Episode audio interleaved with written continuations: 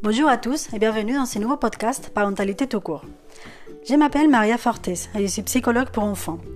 Je souhaite à travers ce podcast partager avec vous mon expérience clinique autour de la parentalité.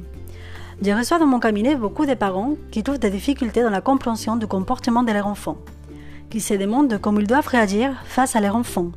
Quelle est la bonne méthode Est-ce qu'il faut faire comme ses parents avaient fait avec eux ou surtout pas est-ce qu'il faut suivre les recettes des nouvelles méthodes éducatives? Qu'est-ce qu'il faut faire de la parentalité positive, bienveillante, consciente Et la méthode Montessori Plein et plein de questions. Et puis moi, je suis là au milieu de tout ça. Et je me dis que, en fait, en dehors de mon cabinet, il va y avoir plein d'autres personnes qui se posent la même question. Et voilà quelle idée de faire un podcast me vient.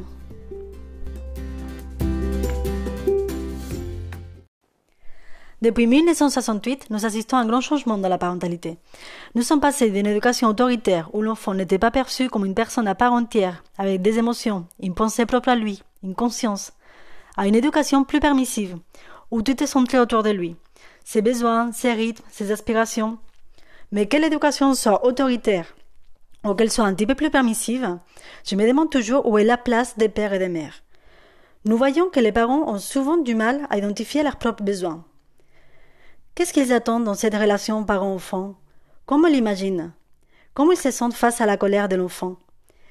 Qu'est-ce qui fait à un parent que son enfant ramène des bonnes notes ou des mauvaises notes? Les parents sont un peu perdus face à cette vague des conseils éducatifs qui disent tout et leur contraire. Il faut qu'ils finissent les assiettes. Ah non, non, non, surtout pas. L'enfant mange à sa faim. Et s'il a faim une heure plus tard? L'enfant, il faut qu'il dort sur un matelas par terre. Et le cododo? Ah non, il faut qu'il dort dans son lit et dans sa chambre, dès le début. Vous voyez ce que je veux dire? Et en plus de ça, que ce soit le professionnel de la crèche, votre voisine ou votre beau-frère, tout le monde a un conseil à vous donner qui va à l'encontre de ce que vous avez déjà mis en marche. Et ne parlons pas d'Internet, qui régorge de choses du style trois manières de se faire obéir sans lever la voix. Ça, vous pouvez le trouver d'un côté. Parce que de l'autre côté, il y a aussi la version pourquoi votre enfant ne doit pas vous obéir et comment faire pour développer la coopération au sein de la famille? Non on, va devenir chèvre ici. Alors que de ce que je vois, que ce soit avec mes patients au cabinet, de mon entourage, ou avec ma propre expérience de maman et de belle-maman, au fond, on sait tous ce dont nos enfants ont besoin.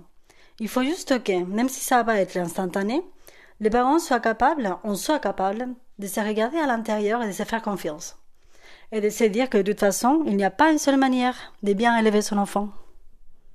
Et voilà ce que je vous propose ici. Une discussion autour de la parentalité en la focalisant sur les besoins du parent, sur ses attentes, sur ce qu'il ressent.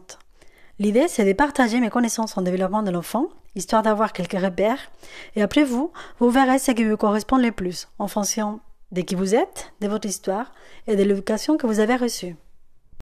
Je vous attends ici dans 15 jours, dans ce podcast appelé Parentalité tout court, avec le premier sujet de la saison, les aspects psychologiques en lien au deuil périnatal. Que ce soit une IVG, IMG ou une fausse couche, quels sont les mécanismes de défense qui s'activent dans ces cas-là? Y a-t-il des différences entre les hommes et les femmes?